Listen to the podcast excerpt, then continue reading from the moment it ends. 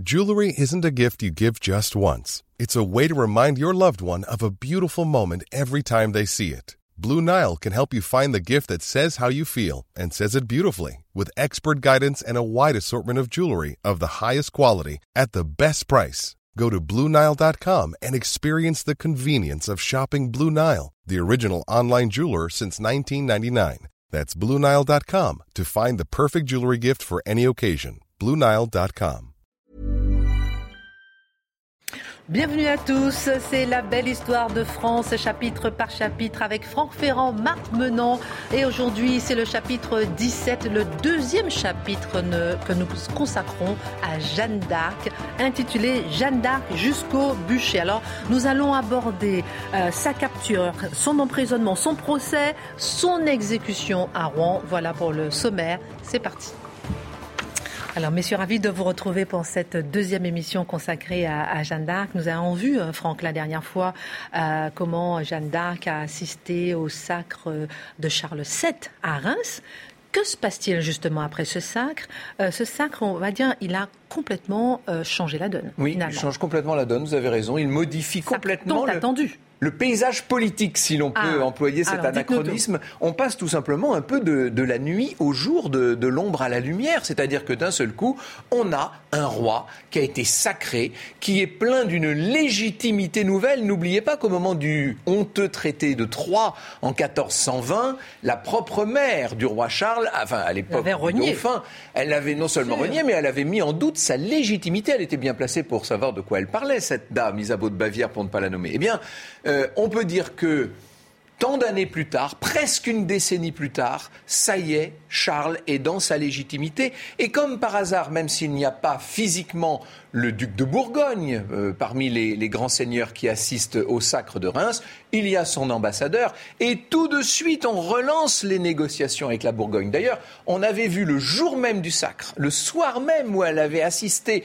dans le cœur de la cathédrale au sacre de Charles, on a vu Jeanne adresser une lettre qu'elle a dictée au duc de Bourgogne pour lui demander la paix. Alors on se dit tout va être différent. Et c'est vrai que Jeanne bénéficie maintenant d'une espèce de prestige absolument extraordinaire. Elle avait libéré Orléans, rappelez-vous. Et puis on a autour d'elle entretenu une sorte de légende extraordinaire. Je vous donne un petit exemple. En avril de cette année-là, en avril 1429, elle avait dit que si l'on allait à Sainte-Catherine de Fierbois, qu'on entrait dans l'église et qu'on allait voir au pied de l'autel, on déterrerait une épée. Et cette épée est censée être l'épée qu'avait eue Charles Martel sur le champ de bataille de Poitiers. C'était l'épée de Charles Martel que, par une vision, par une inspiration, elle aurait fait retrouver. On la considère comme une espèce de, comme une magicienne d'une certaine manière. Et c'est en même temps parce qu'elle est considérée comme une magicienne qu'elle est maintenant en danger. Alors, vous allez me dire, elle va continuer. Tout de suite après le sacre? Ah oui, avant même, avant même, avant même. Mais alors après le sacre, encore plus, bien sûr. Et on se dit que maintenant que le roi est sacré, que les négociations sont reparties avec la Bourgogne, etc., euh, elle va peut-être gentiment rentrer chez elle mais c'est mal la connaître, cette Jeanne. Vous savez, elle a une obsession notamment. Elle est toujours euh, très animée par la volonté de faire libérer le duc d'Orléans, qui est toujours dans sa prison euh, anglaise. Et puis, elle veut reprendre possession de la capitale du royaume, de la vraie capitale de Paris. Paris dont vous vous rappelez, quand on parlait des Armagnacs et des Bourguignons, que la population avait pris parti plutôt pour les Bourguignons. Eh bien, c'est en allant euh, affronter les Parisiens, si je puis dire, que les choses vont commencer à, à tourner. En tout cas, elle, elle n'a pas l'intention de rentrer chez elle. Hein. Et on va voir effectivement à quel point elle est têtue. Euh, finalement, on verra ça dans son caractère. Alors maintenant, de Paris à Compiègne.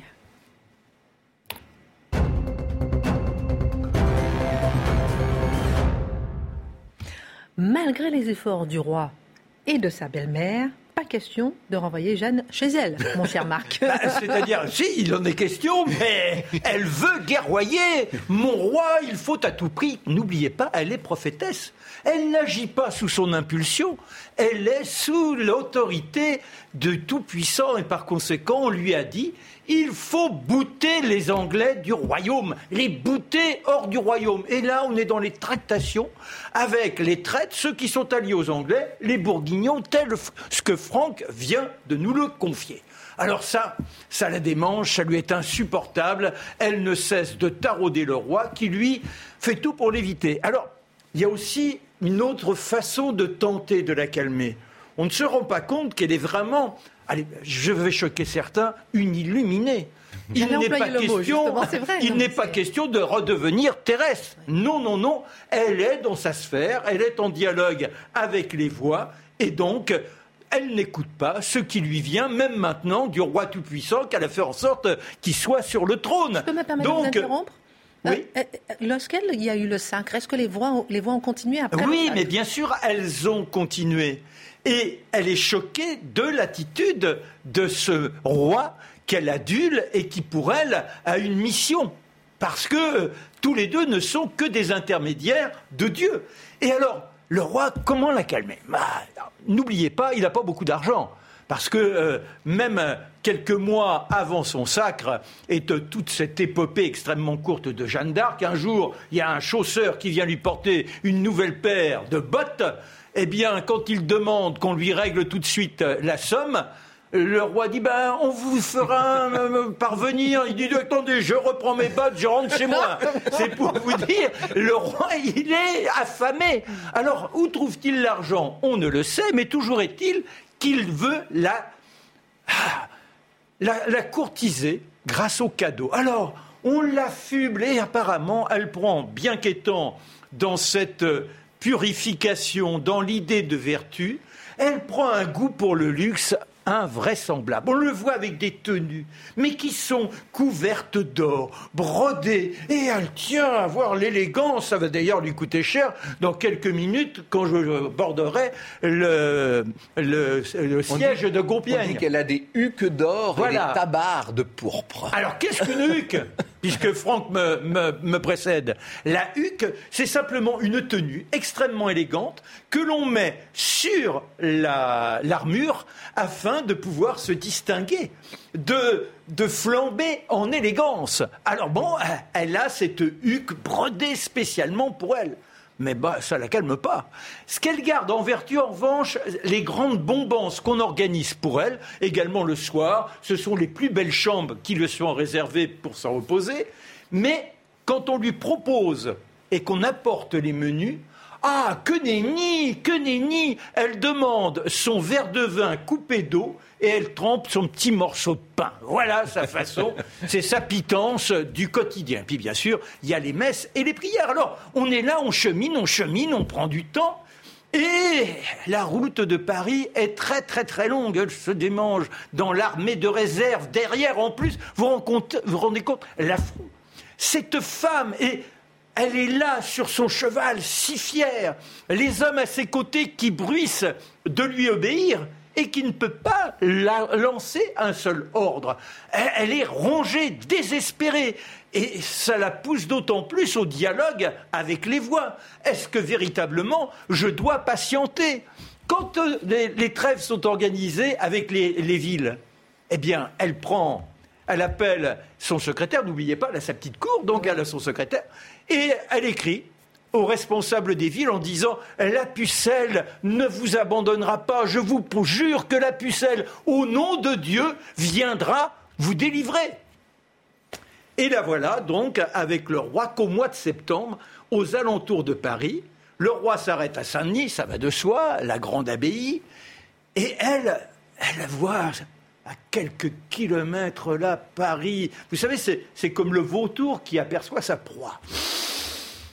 Et là, roi ou pas roi qui lui demande de patienter, il faut, il faut guerroyer, Sire, il faut guerroyer, il faut guerroyer. Et elle prend Gilles de Rais et le duc d'Alençon à ses côtés. Et le matin, vers midi, elle décide la grande attaque. Le matin ou à midi? Pardon? Le matin ou c'est le midi? Bah, euh, la fin de matinée, vous voyez, midi, entre 11h et midi, elle est là. Et elle décide l'attaque. Pour autant, les Parisiens ne sont pas du tout encore ralliés au roi. Ah, ils sont toujours bourguignons. Ils ont monté de quoi chasser ces envahisseurs. Qu'est-ce que c'est que ce fantoche?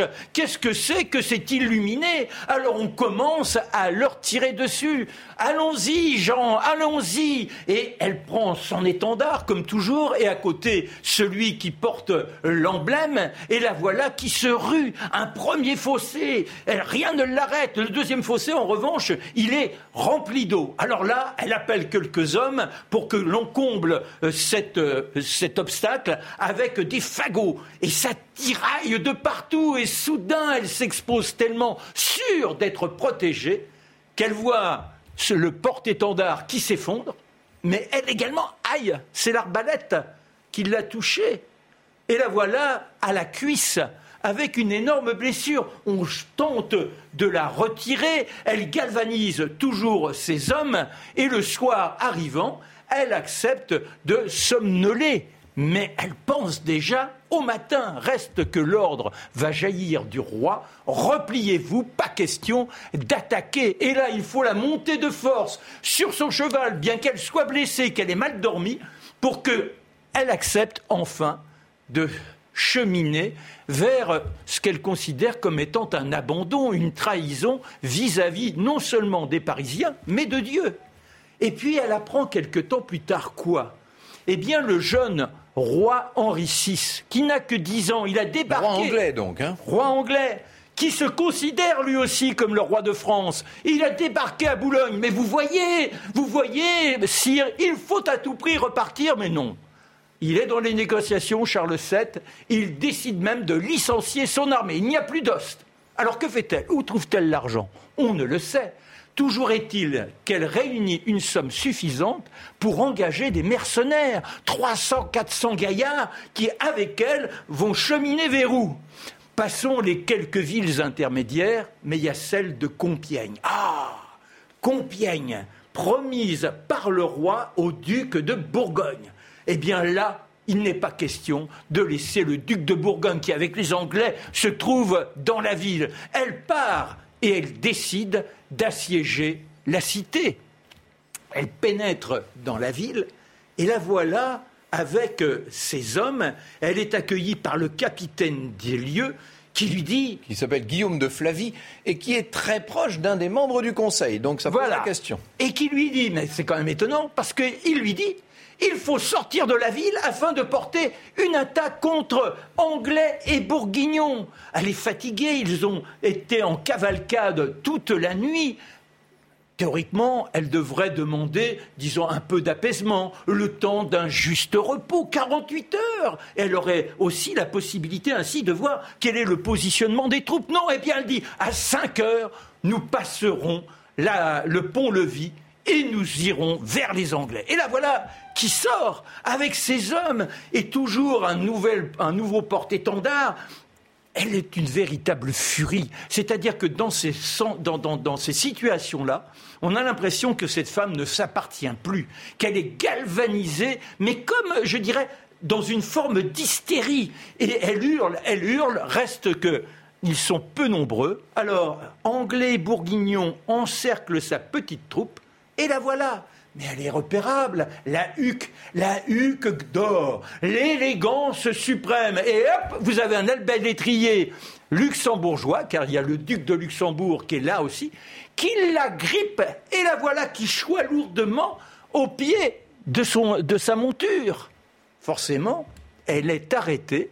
Et voilà l'épisode qui se conclut, car le le, fameux capitaine de Compiègne avait fermé le pont-levis et même en se défendant, si certains de ces hommes voulaient se sacrifier, il serait impossible de regagner un point de sûreté. Donc, elle est maintenant aux mains de l'ennemi, aux mains du, du duc du Luxembourg. Mais on pourrait dire que c'est presque là un signe du Tout-Puissant, comme s'il y avait une possibilité de conciliation.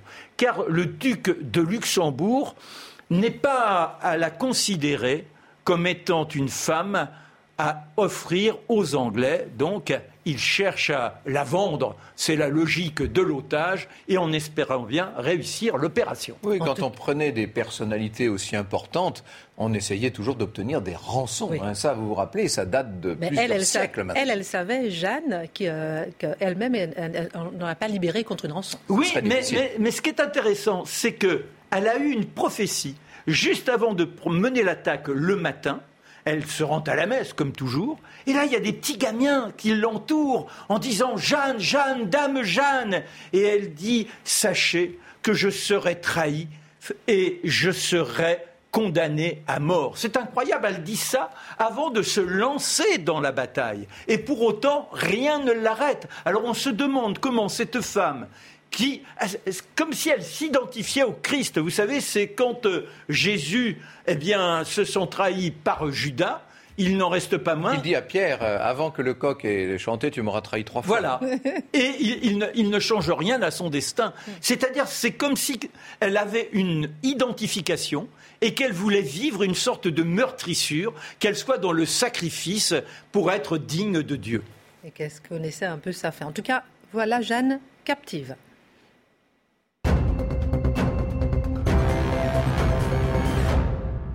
Et si j'ai bien compris, mon Franck, ce ne sont pas les Anglais qui l'ont capturé, du coup. Et non, c'est Jean de Luxembourg qui l'a capturé. Et évidemment, il est un peu pris en étau, Jean de Luxembourg. Il est d'abord, ne l'oubliez pas, on est, à, on est à Compiègne, on est dans des territoires qui sont euh, infestés de bourguignons. Il est lui-même euh, très proche des bourguignons. Il doit euh, une certaine obéissance aux Anglais. Et il a en face le roi de France. Alors, que va-t-il faire d'une aussi prestigieuse captive qui, jusqu'au 28 mai, là, elle a été faite prisonnière, elle a été capturée le 23 mai 1430. Et euh, c'est le 28 mai qu'elle va quitter Margny, parce que le, siège, le, le, camp de Jean de Luxembourg se trouve à Margny-les-Compiègnes. Pour ceux qui connaissent la région de Compiègne, c'est maintenant complètement euh, c'est euh, englobé dans l'agglomération. Hein. Eh bien, il va lever le camp, il va l'emmener avec lui. On va, on, va la faire monter à une dizaine de, lieues plus, plus au nord, au, château de Beaulieu. On est là dans le Vermandois. Le but, c'est de la mettre le plus possible loin des, loin des, attaques hein, et, des, ici, et des combats. Et euh, donc, vous voyez, on l'a fait monter vers Beaulieu-les-Fontaines en Vermandois. Et là, elle va commencer, elle va essayer déjà une première fois de s'évader. Hum. Parce qu'il y a des gens autour d'elle qui voudraient l'aider. Elle bénéficie de complicité et elle n'a qu'une idée, c'est de retrouver. Vous savez, c'est une espèce de, de lionne indomptable. elle veut sa liberté, eh elle est déterminée. et néanmoins, bon, c'est une évasion qui, euh, qui, qui, ne, qui ne réussit pas. Donc, on va la faire monter encore un peu plus haut au château de Beaurevoir. Alors là, cette fois, on la colle euh, dans une geôle qui se trouve au sommet d'une tour, avec il y a tout un chemin de ronde, il y a des fossés. Eh bien, néanmoins, elle va là encore essayer de s'évader. On va la retrouver euh, tombée dans la douve, dans le fossé. Il va lui falloir plusieurs jours pour s'en remettre. elle va être d'ailleurs entre la vie et la mort. Hein. C'est un moment très dur, au point que certains aient pu émettre l'idée qu'elle ait fait à ce moment-là une, voilà, une tentative de suicide. Quand on connaît Jeanne et qu'on sait quelle était sa foi catholique extraordinaire, il y, a, vraiment extrêmement peu de chances pour qu'elle ait essayé de se suicider. Mais c'est une des possibilités. Toujours est-il qu'on continue comme ça à la, à la promener, si je puis dire, à l'emmener de forteresse en forteresse. Et pendant ce temps-là, on négocie. Mais bien sûr que Jean de Luxembourg ne peut pas, il sait très bien qu'il ne pourra pas la rançonner. D'abord parce que la Cour de France ne manifeste pas un grand empressement à la racheter, il faut bien dire ce qui est. Il faut penser que peut-être Regnault de Chartres, la Trémouille probablement, et puis bien sûr euh, Yolande d'Aragon, au sein du Conseil, n'ont pas tellement envie de voir revenir Jeanne d'Arc. Et puis, et puis peut-être aussi tout simplement que les Anglais, par l'intermédiaire de leur agent qui est l'évêque de Beauvais, qui s'appelle Pierre Cochon, font une forte pression pour qu'on leur livre cette espèce de sorcière, parce que c'est ainsi qu'ils la nomment. Et c'est à eux qu'elle va finir par échoir. Ils vont l'acheter, si je puis dire, hein, ils vont la payer à Jean de Luxembourg pour une somme relativement modique qui fait dire que si le roi de France avait voulu, il aurait largement pu enchérir, bien sûr. Ils vont l'acheter 10 000 livres tournois. Et elle va être livrée aux Anglais, Jeanne. Et là, on continue à l'emmener sur cette espèce de route, de chemin de douleur. On va l'emmener à, Arras, au Crotoy, à Saint-Valery-sur-Somme. Vous voyez qu'elle se rapproche de ce qui est la capitale des Anglais sur le continent, bien sûr. Même si vous avez compris que, que Paris est aux mains des Bourguignons. Mm on va la faire descendre jusqu'à Rouen, la grande cité de Rouen sur, euh, sur la Seine. Elle est passée par E, par Dieppe, vous voyez tout ça sur la, sur la carte. Et elle arrive donc euh, à Rouen où on va l'emmener sur la colline du Bouvreuil. Euh, cette tour de Bouvreuil, c'est une espèce de vieux château. Elle est vraiment dans une geôle effroyable. Et là, il n'y a aucun moyen. Elle a des, de terribles fers aux pieds. Il n'y a aucun moyen de se libérer, bien entendu. Elle est captive, mais maintenant, elle est captive des Anglais. Qu'est-ce que ça signifie du coup? Eh bien, ça signifie qu'elle est chez son pire ennemi. Elle est, elle est au cœur même du camp ennemi. Elle est euh, accusée officiellement de crimes religieux. Donc, c'est un tribunal ecclésiastique qui va devoir la juger. Mais la réalité, c'est qu'on l'a mise néanmoins contre toutes les règles possibles dans une geôle civile et avec des conditions terrifiantes. C'est-à-dire qu'elle a trois soldats enfermée avec elle dans ce que l'on pourrait appeler une grande geôle qui euh, représente trois pièces. Elle, elle a la pièce centrale. Elle n'est jamais en dehors du regard de ces individus, mais qui ne cesse de l'insulter, qui la rabroue, qui la bouscule. Pour certains, la frappe. Et à un moment donné, on dit même que certains osent tenter de la considérer comme une femme. Vous voyez ce que je sous-entends. Et elle doit subir cela. Alors ce qui est étonnant, on a peu d'éléments nous permettant de savoir quelle est sa réaction. Ce sont des on-dit, car c'est dans le procès, mais il n'y a pas de confident. On fait en sorte qu'elle soit dans l'isolement le plus total. Il semblerait que rivée à son lit, tenu, comme le dit euh, Franck, avec les chaînes, eh bien, elle trouve encore cette ressource de se tourner vers le ciel et en disant, en appelant le Tout-Puissant et en lui disant ne me laissez pas tomber. À l'époque, on ne tutoie pas Dieu, on le vous voit. Encore très et elle attend, elle hein, attend. tout ça. Mais oui. Père, père, pourquoi m'as-tu abandonné? Mais Voilà, voilà. Et eh bien, elle arrive à se motiver de telle sorte que quand elle passe devant ses juges, elle va subjuguer son monde. C'est très intéressant ce que vous, ce que vous dites, Christine, sur cette, euh, sur cette euh, comparaison avec le Nouveau Testament, parce qu'il est certain que dans la façon dont on a écrit la légende dorée de Jeanne, on s'est beaucoup inspiré de ce Nouveau Testament. Il est toujours très difficile pour les historiens de faire le départ, de faire la distinction entre ce qui est réellement advenu et les mots ou les faits qu'on lui a prêtés pour faire coller son, son épopée à la vie de Jésus. Alors justement, messieurs, dans un instant, on va parler de la deuxième partie. Ma question, ça sera pourquoi autant de mystère autour de Jeanne ah d'Arc? Parce que, oui, On prévoit une troisième émission? Non, mais parce qu'on a l'impression qu'à chaque fois avec elle, rien n'est vraiment sûr. Qu'est-ce qui est la vérité, qu'est-ce qui ne l'est pas? On en parle dans un instant. On se retrouve dans un instant. La belle histoire de France continue avec Jeanne d'Arc. La belle histoire de France continue avec euh, Jeanne d'Arc jusqu'au bûcher, chapitre 17 et le deuxième chapitre que nous consacrons à Jeanne d'Arc avec Marc Menant, Franck Ferrand. Alors on a vu son arrestation il y a quelques instants, on va voir dans un instant son procès. Vous allez nous raconter jusqu'au bûcher, justement. Mais juste avant, messieurs, euh, ma question était pourquoi toutes ces mystères, tous ces mystères, toutes ces énigmes à propos de Jeanne? On ne sait plus ce qui est vrai, on ne sait pas si c'est sûr tout ce qu'on entend et tout ce qu'on sait à propos d'elle. Vous avez bien compris que Jeanne d'Arc, c'est un symbole d'abord et avant tout. Et ce symbole, chacun a essayé de le tirer à soi, un peu à la façon dont on tirerait la couverture.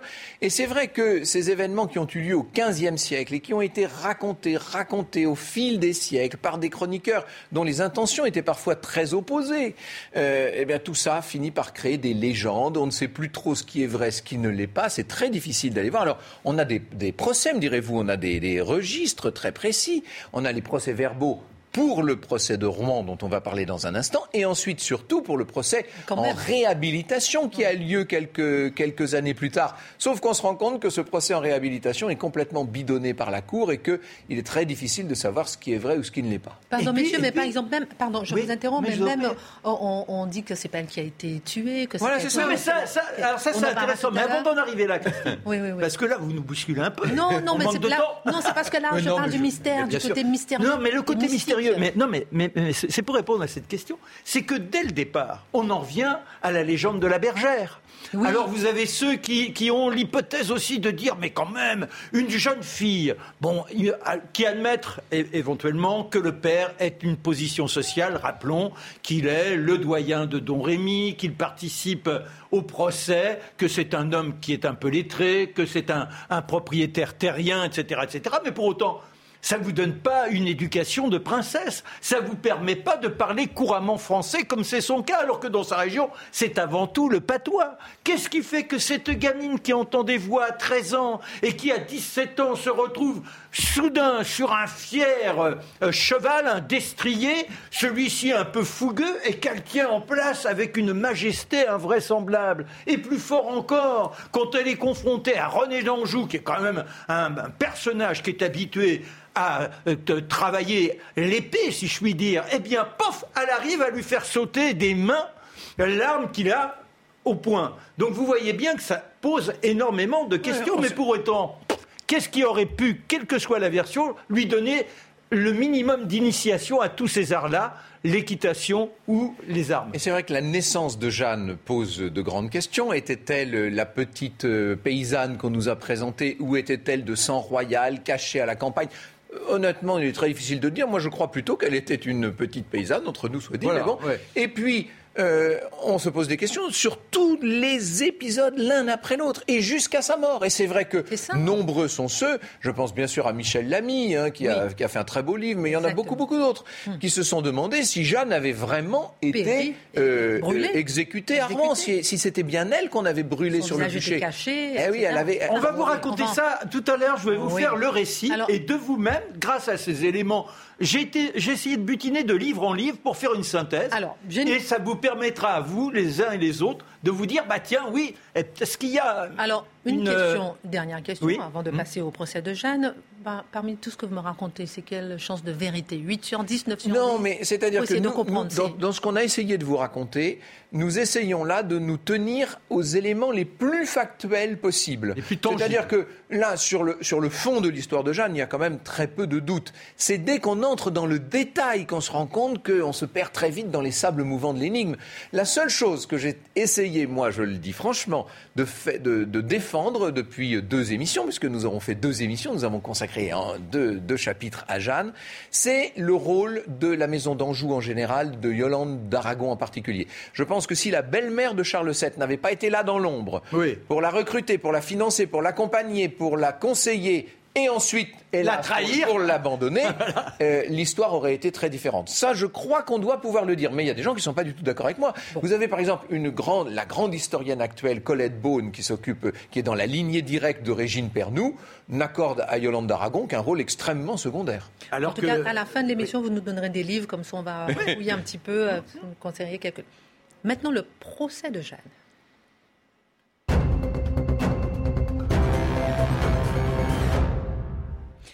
Alors Franck, je me tourne vers vous, c'est votre récit, deuxième partie d'émission. Comment se passe, parlez-nous de ce procès qui commence en plein hiver, en février 1431 oui, le 21 février 1431. 21 février, elle avait été vendue aux Anglais le 21 novembre, c'est-à-dire qu'on est exactement trois mois plus tard. Ça fait quand même une centaine de jours qu'elle attend d'être euh, traduite devant ces juges, qui sont des juges ecclésiastiques, vous l'aurez bien compris. Alors, c'est vrai qu'elle est dans une prison anglaise détenue par des Anglais, que ce sont eux qui veulent bien sûr se venger des, défaites qu'elle leur a infligées à la tête de l'os de France, ou en tout cas au, euh, au sein de l'os de France, mais, mais n'oubliez jamais que ceux qui vont la juger sont des Français. Pour une grande partie d'entre eux, des docteurs de la faculté de théologie de Paris, vous voyez qu'on n'en sort pas de cette Sorbonne, d'émission en émission, vous voyez l'importance de cette faculté de théologie. Ce sont donc des Français qui travaillent pour le compte des Anglais, sous l'égide d'un président de tribunal, si je puis dire, qui n'est autre que l'évêque de Beauvais, hein, qui gère sur toute cette région, qui est donc Pierre Cochon. Vous allez me dire, mais ce Cochon, comme son nom l'indique, cet évêque Cochon, c'est un traître terrible. CAU, hein, pour préciser. CAU, oui, ça s'écrit CAU. D'ailleurs, Régine Pernoud, dont je parlais tout à l'heure, pour se moquer de ceux qui veulent faire dire ou faire à Jeanne à peu près n'importe quoi, avait écrit un livre qui s'appelait Jeanne devant les cochons. Elle avait ah. écrit ça à Bon, on joue toujours sur le, mot parce qu'évidemment c'est trop beau, mais en même temps, dites-vous que cet évêque de Beauvais, grand érudit, grand érudit, n'est mm. pas. On, dit euh, il trahit la France, mais vous avez bien compris que la France n'est pas encore la nation que nous connaissons nous. Elle est en cours de constitution, vous l'avez bien compris. Pour lui, le roi d'Angleterre et de France Henri VI est le roi légitime. Il ne faut pas oublier qu'à Rouen, comme à Paris, il y a beaucoup et à Beauvais, n'en parlons pas, il y a beaucoup de marchands qui aimerait bien voir les Anglais continuer à dominer le paysage parce qu'on s'entend avec les Anglais, on peut faire des affaires, ce qui n'est pas le cas avec le roi de France. Bref. vient de replanter effectivement le Donc 45 juges elle arrive, elle est toute, faut l'imaginer, toute mignonne, la pauvre. là, vraiment, elle nous serre le cœur parce qu'elle arrive dans sa tenue de page. Elle est de page euh, homme, donc. Hein. Elle est euh, en gris et noir, avec des chausses noires. Elle avance comme ça au milieu de ces... On est dans la chapelle du château de, Rouen. Et bien sûr, imaginez le vicaire général de la Sainte Inquisition qui est là, qui s'appelle Pierre, qui s'appelle Jean Lemaître. À côté, donc, Pierre Cochon. C'est lui qui va lancer les débats. Alors, je ne vais pas vous faire tout le procès, mais il y a des répliques extraordinaires parce qu'elle va se montrer lumineuse, Jeanne, dans les réponses qu'elle fait à ses, juges. Alors d'abord, on lui fait jurer les deux mains sur la Bible de répondre bien à toutes les questions qu'on lui posera. Mais elle dit, je ne sais sur quoi voulez m'interroger. Il y a peut-être des questions auxquelles je ne pourrais répondre. Et notamment, elle refuse absolument, dût-on lui couper la tête, dit-elle, de répondre sur la question de ses conseils, des visions et des voix qu'elle a eues. Alors, vos noms et prénoms, dit Cochon. Jeannette, dit-elle. Maintenant, Jeanne je ne me connais point de surnom. Vous voyez qu'elle ne veut pas qu'on dise Puella, la, pucelle. Peut-être que ça la gêne, ce, surnom-là. Lieu de naissance, alors Don Rémy, etc. Elle raconte récitez le Notre Père. Ah, mais pour ce faire, il faut que vous m'entendiez en, en, confession, et là, je vous réciterai mon Notre Père, dit-elle à Cochon. Sous-entendu, vous pouvez pas être à la fois mon juge et mon confesseur. Dis ton Notre Père, insiste Cochon. Entendez-moi d'abord en confession. Et là, on comprend qu'elle est droite j'allais dire, droite dans ses bottes. la pauvre, elle n'a pas de bottes. Mais n'oublions pas qu'elle a que 19 ans. Oui. Exactement. Et après 100 jours de prison. elle, se, elle, se, plaint, bien entendu, des, des, fers qu'elle a aux pieds. Alors on lui explique qu'elle a essayé de s'évader, qu'on n'a pas eu le choix. Elle se, elle se plaint de se voir euh, euh, constamment demander à quoi ressemblaient ses voix, qui lui parle, vous voyez, eh, parce qu'on veut la faire passer pour une sorcière, pour une magicienne, bien entendu. Faites attention quand vous vous dites mon juge, dit-elle le samedi 24 février, on est trois jours plus tard. Elle dit ça à, à Cochon.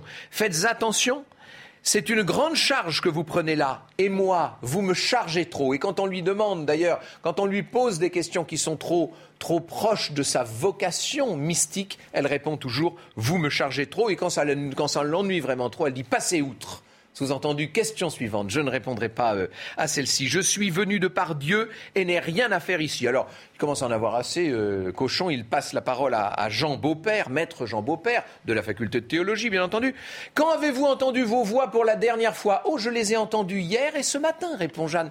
Tout gentiment, tout simplement. Pardonnez-moi, je vous interromps, mais là, c'était ce qu'on on l'accuse quoi? De quoi précisément? Mais on l'accuse de sorcellerie, de, magie. On essaie de, de voir qu'elle est une sorcière qui a un pacte avec le diable. On veut lui faire dire que c'est le diable qui lui parle. Sans la grâce de Dieu, je ne saurais rien faire, répond-elle. Et là, on se rend compte qu'on ne pourra pas la, piéger. Et d'ailleurs, il est fatigué, Jean de Beaupère. Il dit, mais enfin, enfin, euh, savez-vous si vous êtes seulement en la grâce de Dieu?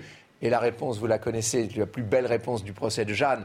Si je n'y suis, Dieu m'y mette. Et si j'y suis, Dieu m'y garde, répond-elle. Magnifique. Et là, on entend un, murmure dans la foule, on ajourne la séance parce qu'elle ridiculise ses juges. C'est ça qui se passe. Et bientôt, on va devoir l'interroger à huis clos dans sa cellule. Alors, dans la cellule, il y a Cochon, il y a le maître de la Sainte Inquisition, il y a deux docteurs, dont un certain qui s'appelle Jean de La Fontaine. Rien à voir avec notre grand poète, bien sûr. Et Jean de La Fontaine lui demande si elle est prête à se soumettre aux lois de notre Sainte Mère l'Église. Et là, contrairement à tout ce qu'on pourrait croire, elle dit, mais oui, j'aime beaucoup l'Église, j'aurais aimé mieux la servir. Et si, à notre place, tu étais devant notre Seigneur le Pape, est-ce que tu lui répondrais de la même façon? Alors la chiche, elle trouve que c'est une très bonne idée. Jeanne, elle va gagner des semaines comme ça. Mais dit-elle, conduisez-moi devant notre Seigneur le Pape et je lui dirai beaucoup plus qu'à vous-même. Mais si vous me laissez partir, dit-elle, je me remettrai en habit d'homme pour faire ce qui m'a été commandé de Dieu. Voyez que elle ne, si j'ose l'expression, elle ne lâche rien. Le 23 mai, euh, elle est solennellement exhortée à renoncer à ses erreurs et scandales. Je maintiens tout ce que j'ai dit, dit-elle. Et là, on l'emmène dans le petit cimetière de Saint-Ouen. On a dressé un bûcher. On commence à mettre le feu sur le bûcher. Pour l'intimider. Mais oui, la pauvre, elle tremble. Les témoins la voient qui tremble de tout son corps. Et Maître Erard, toujours de la faculté, nous, lui dit Jeanne, vous êtes magicienne, hérétique et schismatique. Il n'y a jamais eu de monstre pareil à vous. Et votre roi, qui a voulu récupérer son royaume grâce à une femme comme vous est semblable à vous. Vous comprenez, entre parenthèses, ce qu'il y a comme arrière-pensée derrière, c'est de ridiculiser le roi de France, bien entendu. Et là, elle regarde le bûcher de côté comme ça et elle dit, ah, vous vous donnez bien du mal pour me séduire, pas séduire, c'est pas de l'humour, séduire au sens pour me, pour m'amener, pour m'intimider, pour m'amener en dehors de mon chemin. Séduire, c'est douquérer au sens propre du mot. Et à ce moment-là, le secrétaire Callot arrive avec une feuille d'abjuration, on lui demande d'abjurer tous ses crimes. Et ce qui est incroyable, ce qui est incroyable, c'est qu'à ce moment-là, on lui dit signe, signe, et elle accepte. Alors qu'on aurait cru qu'elle tiendrait bon jusqu'au bout, eh bien, elle fait une croix, elle accepte de signer à tout ce qu'on a voulu, et à ce moment-là, eh on la ramène euh, dans sa prison. Et alors, les Anglais sont scandalisés, notamment le cardinal Winchester qui est là, mais tous, et Bedford, tous sont scandalisés en disant, mais enfin, vous, euh, euh, espèce de sale juge français, vous nous avez menti, vous avez trouvé un subterfuge pour la sauver. Et à ce moment-là, voilà ce que dit Cochon pour rassurer les Anglais. Jeanne, nous te condamnons à vie au pain de douleur et à l'eau de tristesse sous-entendu, tu finiras dans une geôle. Mais elle échappe à la mort. Et ce qui est étonnant, c'est la première fois dans les manuscrits, les lettres qu'elle a envoyées, qu'elle euh, met à côté de son nom, qu'elle place la petite croix. Qu'est-ce que ça veut dire? Et est-ce qu'une de ses voix lui aurait dit accepte ce qui te sera demandé, car ensuite, ensuite, nous te ferons fuir. Donc elle espère qu'une évasion serait organisée. Jeanne Aubuchet.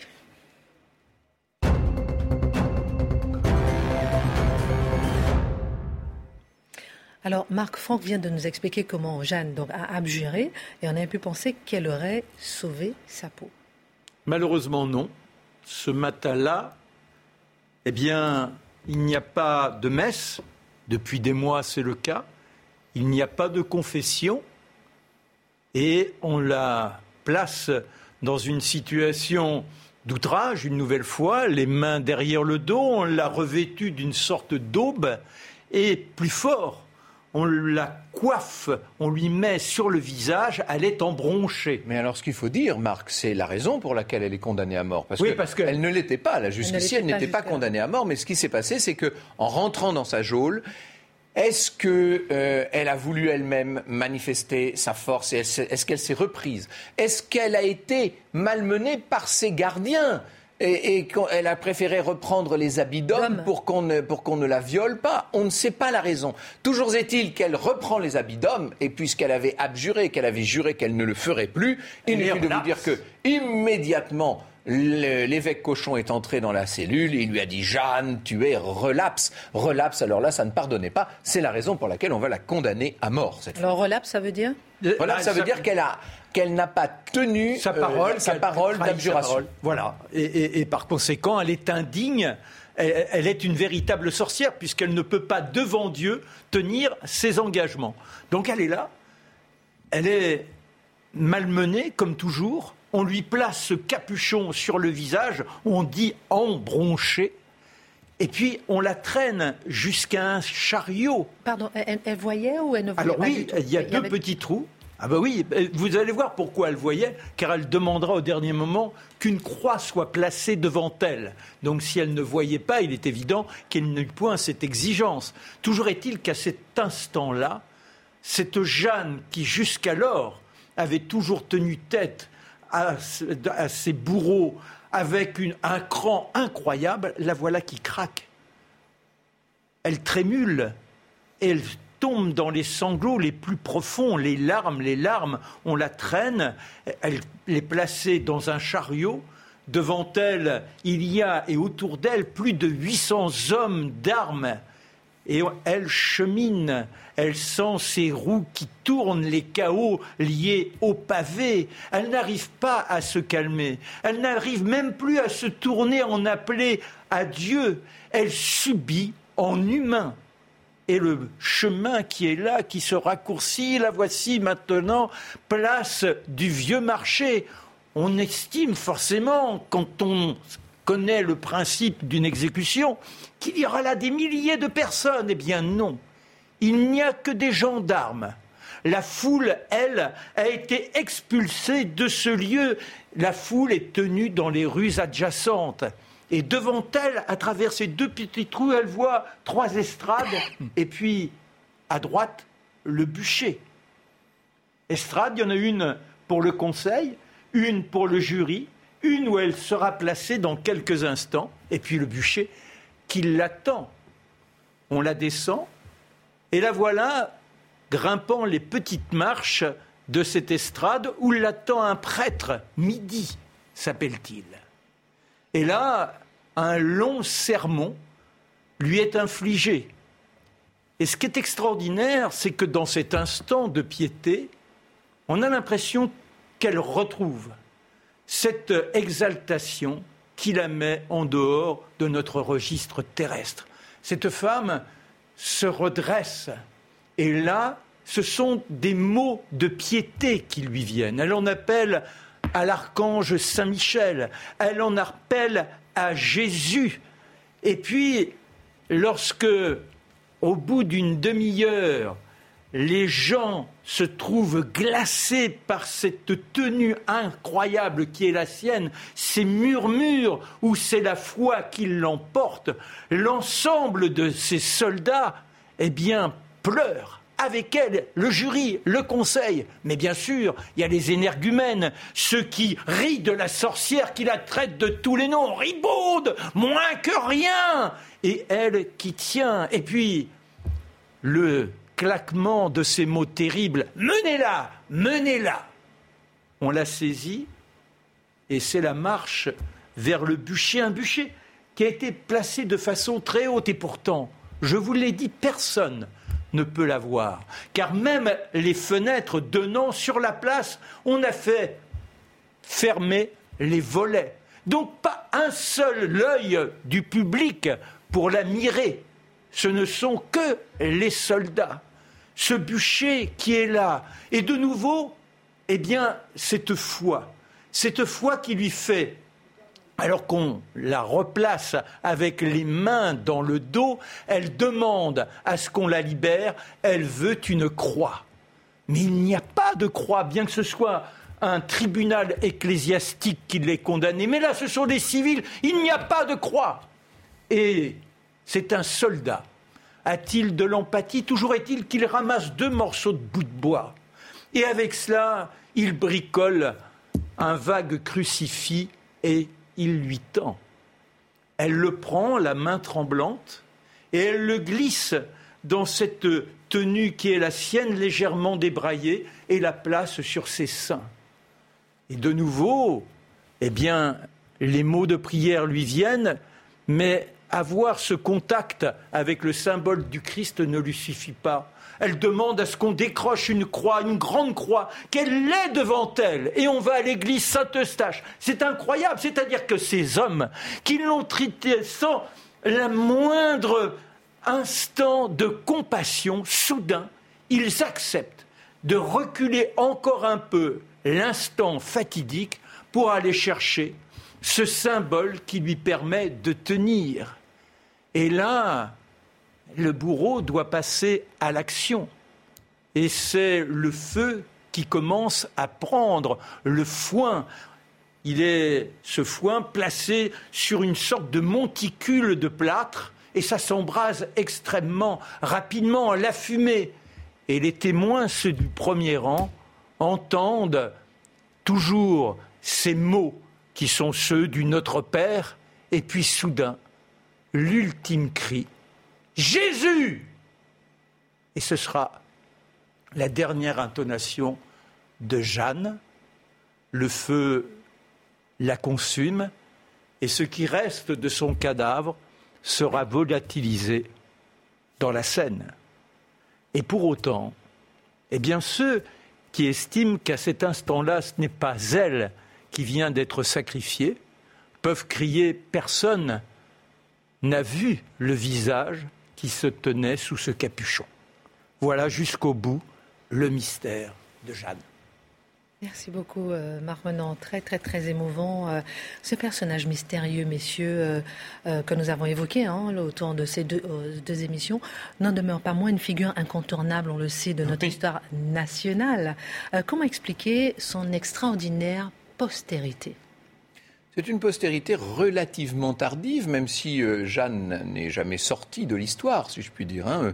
On apprenait l'histoire de Jeanne au XVIe, au XVIIe siècle, mais euh, elle ne devient une sorte d'héroïne nationale qu'à la faveur du XIXe siècle, essentiellement. Et ce qui est très intéressant, c'est que c'est une double héroïne d'un certain point de vue. Elle est l'héroïne euh, nationale au moment de la Constitution, alors là, d'une nationalité, de la patrie.